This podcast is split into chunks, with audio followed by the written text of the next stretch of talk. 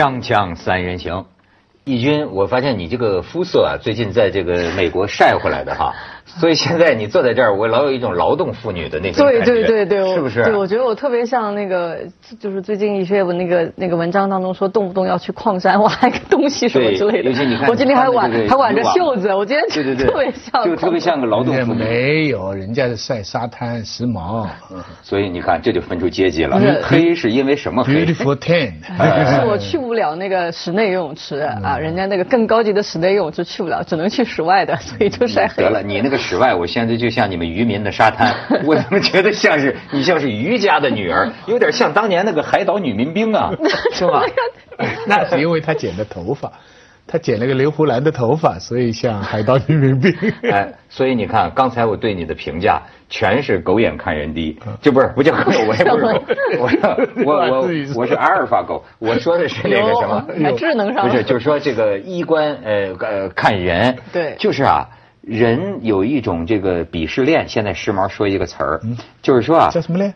鄙视链，中产阶级鄙视链，没听说过吗？您没听过？您没听过。哎，哦你比如说，我小孩上的是取英文名的幼儿园，你小孩上的是什么呢？玩围棋的幼儿园，这就差着意思。学马术的是吧？和学和学钢琴的差着档次呢。和学高尔夫，学高尔夫你都你都不算高了。out 了。哦，out 了，学马术，真是学马，所以不是我说这个鄙视学链马，球，你有没有这种本能？就是说，你看见一个人，你比如说我一看易军啊，看来不是个什么高端人士，对一看没钱你你会不会断断他的阶层阶级？你你觉得你我真的没有，你有没有？这人人都有的，这个是我们要不然这是我们所有的衣服啊、化妆啊、啊这个背包啊，各种各样的这些东西的符号，它就在我们这个 这个这个社会上形成各种各样的目的。他们说一般的呃呃需要的时间是四十秒，比较迟钝一点是两分钟。就是在地铁上，任何一个人，假如你你你在地铁上的时候，有一个人跑来跟你说话，你本能的你就会一个花一个极短的时间判断这个跟你说话的人是是是一个什么样的人，就是说你通过他的还是服装发属于什么型阶级哎，什么阶级，大概是一个什么范儿，你会有一个一个最基本的一个判断，最基本判断。所以一些名牌标啊、名牌表啊，还有好的服装啊，什么东西，发型啊，还女的什么搞一个眉毛散啊散啊那种，全都是派这个用处的。哎这能这就是城市跟农村的区别。这符号能说出什么吗？他现在他谁都可以买个闪啊闪，谁都可以买一个包包。他给你一个最初的判断啊，他给你一个最初的判断，因为要是没有这个东西，有很多人，比方说做生意的人要开一个奔驰啦，拿一个什么包啦，这些都是最初最初的所以判断。你看，徐老师真的是他这个细致。我跟你相比，我就是我还真不是这样。嗯就是说，呃，我看人呐、像这个中医就是望气。嗯我看的是个浑然，就是比如说我我根本记不得他带什么穿什么，他从什么车上下来的这些我粗心。但是呢，哎，就像看古董，你知道有一种叫望气。嗯，它不是像科学信息啊什么咱鉴定做个碳十四，它不是有一种就是说看一个东西它整体，我觉得我这个也挺准，就是虽然我没有辨别他穿的衣服是什么牌子，嗯。但是这个人呐、迎面而来一种气息，你这个就是水平高，嘿你这个就是水平高，师一条一条分析啊，那是比较低级水平。哎，你看哦，你用赫赫马斯啊，你是用啊卡地啊，这种是比较低级，高级的就是快。唰，一些各种因素综合出来，变成一股气，我就知道这个人大人物，这个人哦不用理他。这样，你他以他的判断快，所以你从我这儿已经闻到了海风的气息对了，对对对，鱼海腥味峡，我。老想闻叫海峡。海峡海峡是谁？徐老师你还记得吗？哪个海峡？我老电影，我们那个时候老电影，好像一个女民兵你就海峡。你们这种印象完全就是暴露年龄，暴露自己的阶层，自己的年龄其实是。，所以说呢，这就说年龄现在跟阶层啊不划等号。那当然，所以说有人在提倡什么阶级斗争取消论，我看这是不对的，怎么能取消呢？现在怎么阶级斗争呢？对，怎么没有阶级吗？难道说我们没有阶级吗？怎么可能呢？没有阶级，谁中国现在没有阶级，你没听说吗？没阶级也有阶层，你知道吗对？而而且只有不同的社会分阶级。应该有，天安门上都写着“全世界无产阶级团结起来哎，这是铁证，全这世界这说明我们还是有阶级嘛我告诉？你全世界无产者联合起来。哦，哎呦，你看不用赵子阶级武，呀，我说错了。哎，不，对就是对对对。那个不能证明。我跟你说，一个成都小区里的可以证明，这因为人家这篇文章说的可不是褶了，说是发生在成都一个小区里的阶级斗争，当然是挂了这个双引号的。那我觉得也挺有意思的，哎，就是说，呃，你知道事情缘起啊是什么呢？就是现在为了卖房子，房地产商卖房子，哎，我发现真的现在是是无商不奸，真的也不是说 我原来是受吴晓波的这个无影奸不双呃，对，我原来认为无商不奸，但是我后来受了吴晓波老师的影响，他说呢，中国传统上啊就比较歧视商人，这个不应该，就是因为中国这个立国这么多年，包括改革开放，商人是做了非常大的贡献，我们要给商人证明，对。我跟你说，看山是山，看水是水，到最后还是看山是山，看水。我最近我真的跟这些个市场打打交道，我又翻回头来。我要是错，你们可以批评我，但可是我的感觉还真就是无商不奸，真的，因为这个逐利的本性啊，他就是，也许啊，他这个商家的这个老板，这个 CEO，他在那儿是讲情怀的，给你打太极的，对吧？但是呢，你知道他一级一级业绩逼下来。我就觉得这些个卖房子的经理，说实在的，他在他的家里也是好丈夫、好好呃好好好父亲，应该是的，对吧？是好人。但是你知道，他被资本绑上之后，他成了资本的工具的时候，呈现出来的，尤其在中国这种不诚信的地方啊，有的时候真的就是无商不奸。我说这个就是什么啊？就是说这个卖房子的人呐、比如说都知道学区房，那么是一个吸引力。于是呢，比如成都这个地方，它大概有个学区房，那本来这个这个学校啊，可能是有问题的，而且你也未必能上这个学校，但是都是吹呗，买我这房子就能上这个学校，买我这房，所以一下可能吹了好多个小区都觉得自己可，但是实际上这个学校它收不了这么多学生，嗯，于是就发生了较劲，你知道吗？发生了较劲之后呢？出来了一个大字报，所以你说阶级斗争新新新动向，徐老师你可以看看，这在网上流传极广，这是最近的一个热门话题。就是啊，有几个小区的家长们向另几个小区的家长们写了这么一个大字报，就是说啊，呃，呼吁你们啊，不要跟我们抢这个学校，城师附小啊，望江校区，不要跟我们的孩子抢学校。但是这个理由非常有意思，大概意思吧，就是说，你看。我们这个小区的呢，很多都是经商的，年收入呢，我们这个做生意这么多年，基本上都能在年收入五十万以上。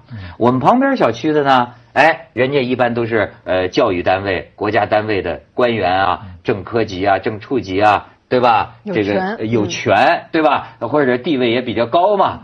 你们呢？你们那俩小区的呢，基本上都是什么新移民呐、工人、农民呐、你们这个年收入工人农民，他就是他觉得他们还不如工人农民那个收入。他是博士生啊，那个研究生刚刚开始工作的年轻人，觉得你们的工作还不如你们收入不博如工人农士、硕士，啊。对对对不如农民工，没事你们说得对不如农民工，对，你们说得对。徐老师戳心窝。了。对对，工农兵。说的对，说的对。工农兵年收入都五十万了，对吧？你们这帮硕士、博士，这帮穷鬼，你们不是他们就是说，呃，那我看成都有那帖子，就是说言外之意就是说，你们这帮穷鬼，你们这帮穷鬼，你们跟我争，你们跟我们争什么什么，跟我们的孩子争什么学区额？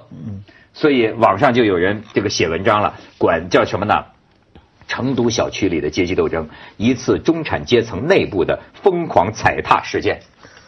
现在咱们以前不是说个词儿叫底层互掐，现在中产叫碾压嘛，什么嗯碾压踩踏，我天，每一个层次都分。而且现在我不知道为什么这个五十万年收入是一条线啊，五十万年，五十万万元，对，我就是五十万的年收入，他就觉得自己是中产。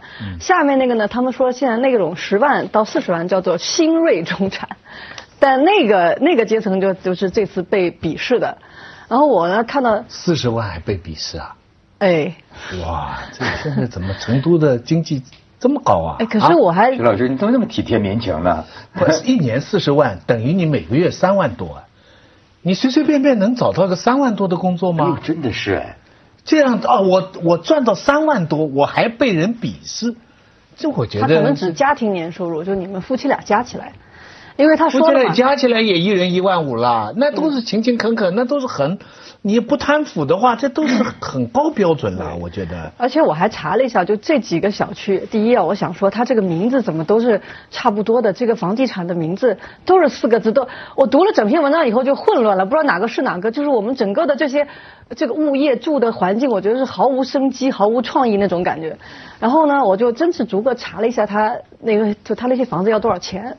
他那个万科的那个什么什么的，那个人那个是挺贵的，那个是每一平米两万多，哎是两万多对。然后那个被他鄙视的那个其实并不算太便宜，一万六千多。而那个说有权的呢，有权的那两个，其实房子比这个叫什么，比农民工还建的那个要便宜，但是他们是级别高，明白这意思吗？啊，对行政级别高。对对对对。哎，所以说你看，现在真的就出现了这个叫你说这个这个阶阶层鄙视链啊，你能不承认吗？这是房子的呃那个杠杆作用，这是九七年开始的房改。中国现在要是有阶级的区分的话，真的主要是靠房子。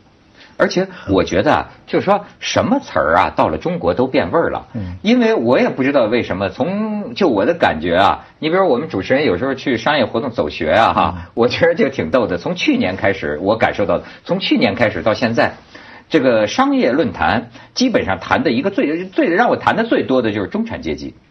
好像中产阶级成了一个卖点，中产阶级成了一个吆喝。中产阶级，我怎么觉得中国怎么突然间一下中产阶级了？就是所有的这个卖房子的或者什么的打出的这个旗号，哎，找这个经济学家呀、找他们来论述的，就是一时之间中产阶级成了一个时髦的词儿。嗯可是我查了查，我觉得连中产阶级是什么，大家也没有统一的定义。对对咱们先去一下广告，锵锵三人行广告之后见。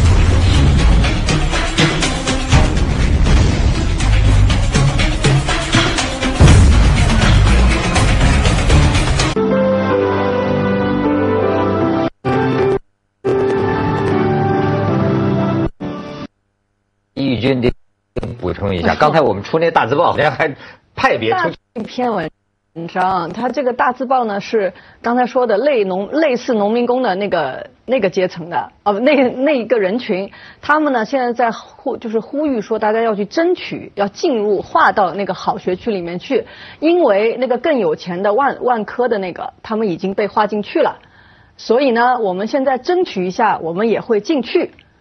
啊，那么现在呢？所以万怎么争取法呢？呀，就是闹呀，就是去说呀。那所以你这个这个这就这根线怎么画？哦，我明白，还是有说法的。跟这个小区里边业主啊动员起来，哎动员起来呼吁大家我们去争取进入学区房，不是为了教育，是为了我们房子可以增值。对，那么这关系大家利益，你你你要是不出去闹，我们进不了学区房的，我们的房价就升不了，对大概是这个意思。万科的那个呢，他的那篇文章是广为流传，他意思就是说。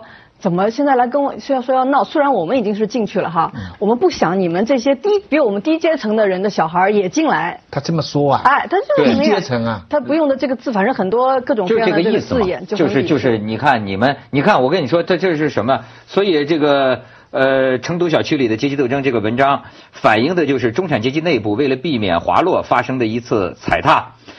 这篇文章的作者最后奉劝敌对小区的业主们，你听他的原话啊，奉劝敌对小区的业主们，你们不必把宝啊，就是你们的孩子啊，不必把宝啊压在读高中、读大学上。为国家培养下一代吃苦耐劳、有文化、有技术的农民，也是一条不错的出路。这就是现实，就是，这你明白吗？就那意思就是，你们家孩子还上什么大学呀、你们国家也需要有文化、有技术的农民。但是网上又有很多这个反转，就有的呢说这个学校就现在在争的这个好的学校，根本就是这个所谓农民工阶层的那一个那些业主他们筹钱建起来的，但是呢他们却没有没有资格去读。也有的说呢，流传这篇文章根本就是有人造出来的，想引起这个关注。对，就黑故意黑黑某一方，啊也有人说其实你搞这就是不清楚这是现在就故意造的，这些这这也不排除，对对吧？但是重要的是什么呢？它引发的这个话题已经是让这个这个社会的这个阶层啊，这几年，所以就像我碰到的这种情况，我不知道为什么你们现在都聊中产阶级，但实际上中国有中产阶级吗？我觉得照美国那个定义，你没什么中产阶级，而且就是说，中产阶级意味着社会稳定。中产阶级意味着就是很稳定，就那个枣核型嘛，啊不是橄榄型嘛，中间最大嘛。那你中国这个阶层叫什么？他们就是所以所以他们就还还有还有一句话叫什么呢？说谁说中国阶层固化了？向下的通道一直是开着的，滑落。你看这些人就叫为什么叫踩踏呀？这个踩这些这些敌对的文章为什么？就是想把你踩下去啊！对就就把你踩下去，因为你蹬下去，就像一帮猴子在爬楼梯啊，他把你踩下去，我就上去。我说中产阶级意味着安分，意味着这个这个这个什么呢？安于现状，这是中产阶级我知道的特征。可是周围我可没见到几个安于现状的，都是争先恐后啊，都是要把踩着别人往上爬呀。因为什么呢？资源稀缺呀、你看到底就是这，就比如说这个事情来说，教育资源稀缺，它好的学校少，大家都要争着去。你还真别说，将来啊，其实真中产阶级它还不一定是按照这个收入反，而是教育背景。我我前两我刚看了一篇。呃，英国人写的，他就讲到底谁是文化精英？因为现在不是在这个西方啊，不是精精英也被人给鄙视嘛？到底什么是精英？他就讲到，他就他说这这群人里面啊，他说有像这个扎克伯格，比如说他很有钱啊，又年轻又首富，也有一些是什么失业的编剧啊，退了休的大学老师啊等等。他的意思就是说，有有些人不一定很有钱，但是他们有共同特点，就是他们有名牌大学毕业的背景。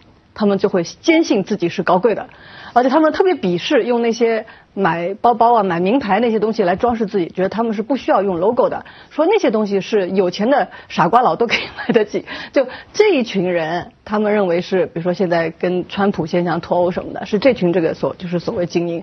所以为什么大家争争学校，你到最后还是个教育，你这个教育是一块非常。就是它仍然是一个最基本的垫脚石，你往上面走的最基本的一个垫脚石。中国远远没到这个。呃，你如果讲西方社会，也许是教育是跟财产挂钩，中国不是。呃，美国讲的中产阶级呢，实际上基本上是讲工作的，哦就是说你你你就收入，就是你的年收入是多少，你年收入是多少美金这样。那这个年收入是跟一定的工作范围，你白领啊、什么大公司啊这些呃有关的。中国目前呢，以实际的银码算呢，的确有相当部分的人口呢进入了所谓国际标准的中产阶级。但是呢，你这些人平均去想想，你现在假如是说有几百万财产的人，不大部分不是因为你的工作，而是因为你的房子增值了。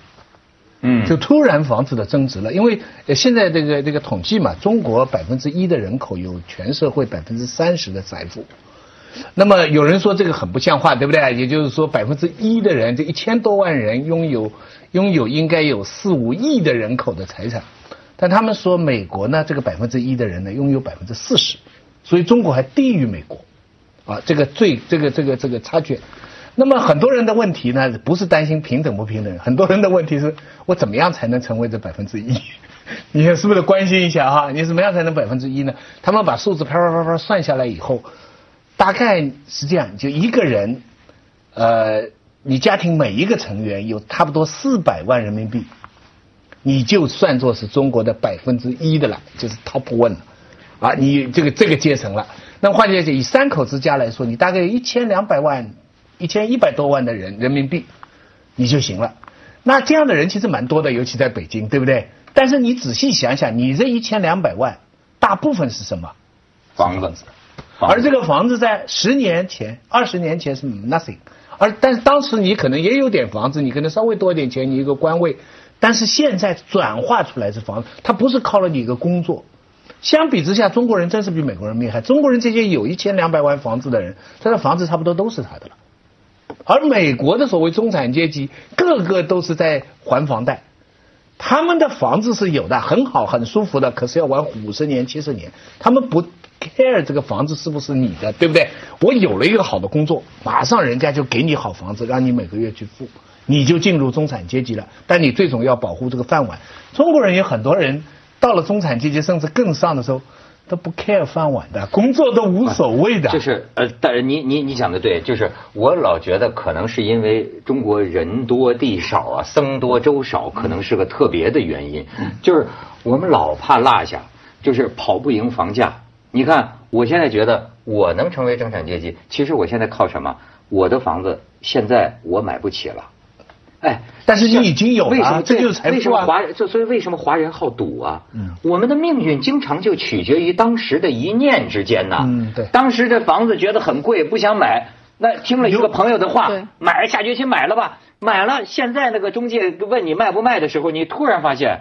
现在让你再买你的住的房子，你买不起，那么这不就是个运气吗？还有很多人跟你一样收入的人，当初要是没买的话，他们就被你们踩到踩到踩到脖子村里去了。我我跟你说，甚至于到在这个香港，你像都有这个问题。你比如说，他们现在香港说进幼儿园，你都不知道中国人为什么老得竞争，烦死了。甚至就说，哎，赢在射精前，听说吗？就是说，连个幼儿园了，有个幼儿园嘛，说招这个孩子啊，我觉得真是奇葩。就是说，喜欢招一月份的，就是我们还有十个名额，但是我们要一月出生的孩子。说为什么要一月出生的孩子呢？成熟一点是吧？大，就同年级的吧，一月份出生的呢，成熟一点，成熟一点是不是好好管一些？于是你看这个照片，这是香港的一个纪录片里拍的，你瞧这是吧？哎。所以我们屯门的妈妈有一些京剧啊，就是赢在射精前。屯门哦，你得就想好什么事屯门那就是我们岭南大学的地方嘛。哦，对对对，屯门你们那都忙着赢在射精前呢。这个古代最早这个韩愈的诗里边就有这个地方的哦，是香港最有文化的地方哦。啊，赢在射精前。韩愈是推算一下，是一月份的吗？一月宝宝吗？锵锵三人行，广告之后见。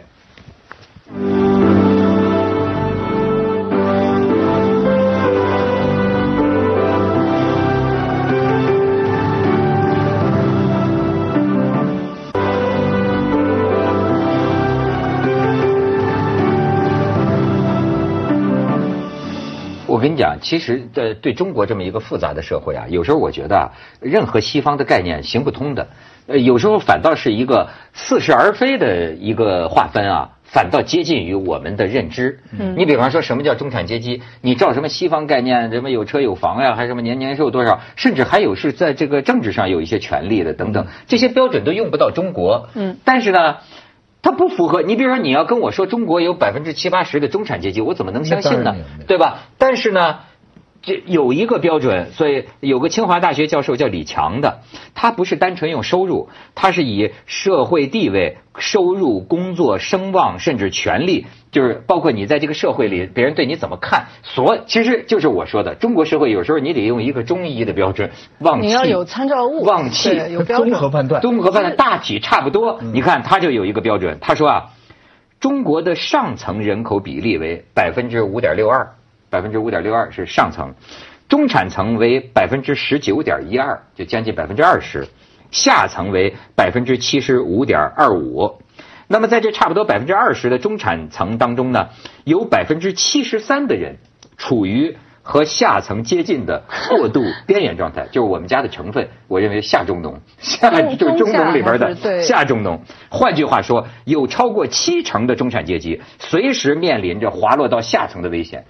中产里边超过七成是下中农，对你这个真正的下层啊，它数据统计出来有百分之三十的中国人口啊，他们的全部的财富等于中国的百分之一，就是把把这个数字讲一下哈，百分之一的人口占了全社会的百分之三十，嗯，百分之三十的人口，这个最百分之三十百分之一。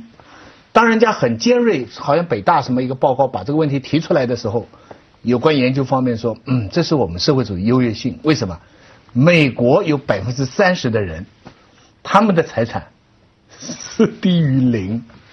哦，最后的百分之三十啊，哦，原来是他所有的钱，不如他借的钱。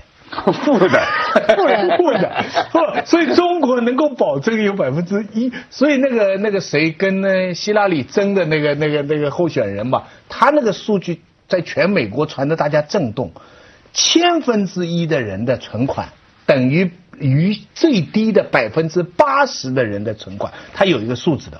千分之一哦，在美国，然后有一套数字政策，把美国人都都煽动起来，说说，然后因为美国真的有很多人是没有存款的，一点存款都没有，都是借钱的，什么东西都是借的。咱们中国有吗？呃，也有。中国人喜欢存钱，但是你想，中国人怕欠债，哎，但是百分之三十的人是百分之一啊，这个。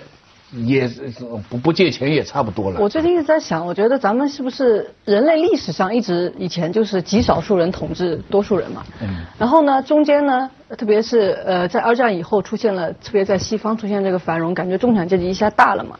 但实际上我在想，这个可能是不是只是一个短暂的幻想？我们现在基本上又回到了那种顶层特别少，下面多。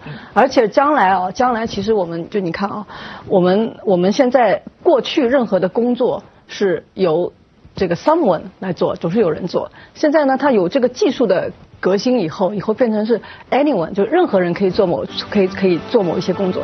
再到最后呢，是 no no one，就是说机器做了以后，你又回到了在上面极少数人在统治大多数人的这个地步。所以我们现在想的是，将来在嗯没有人工作的时候，我们在哪里？我们在哪一个阶层？不知道了。而且你知道吗？极少数人提升智识，大多数人维持脑残。你知道吗？让你们傻。所以我们在哪？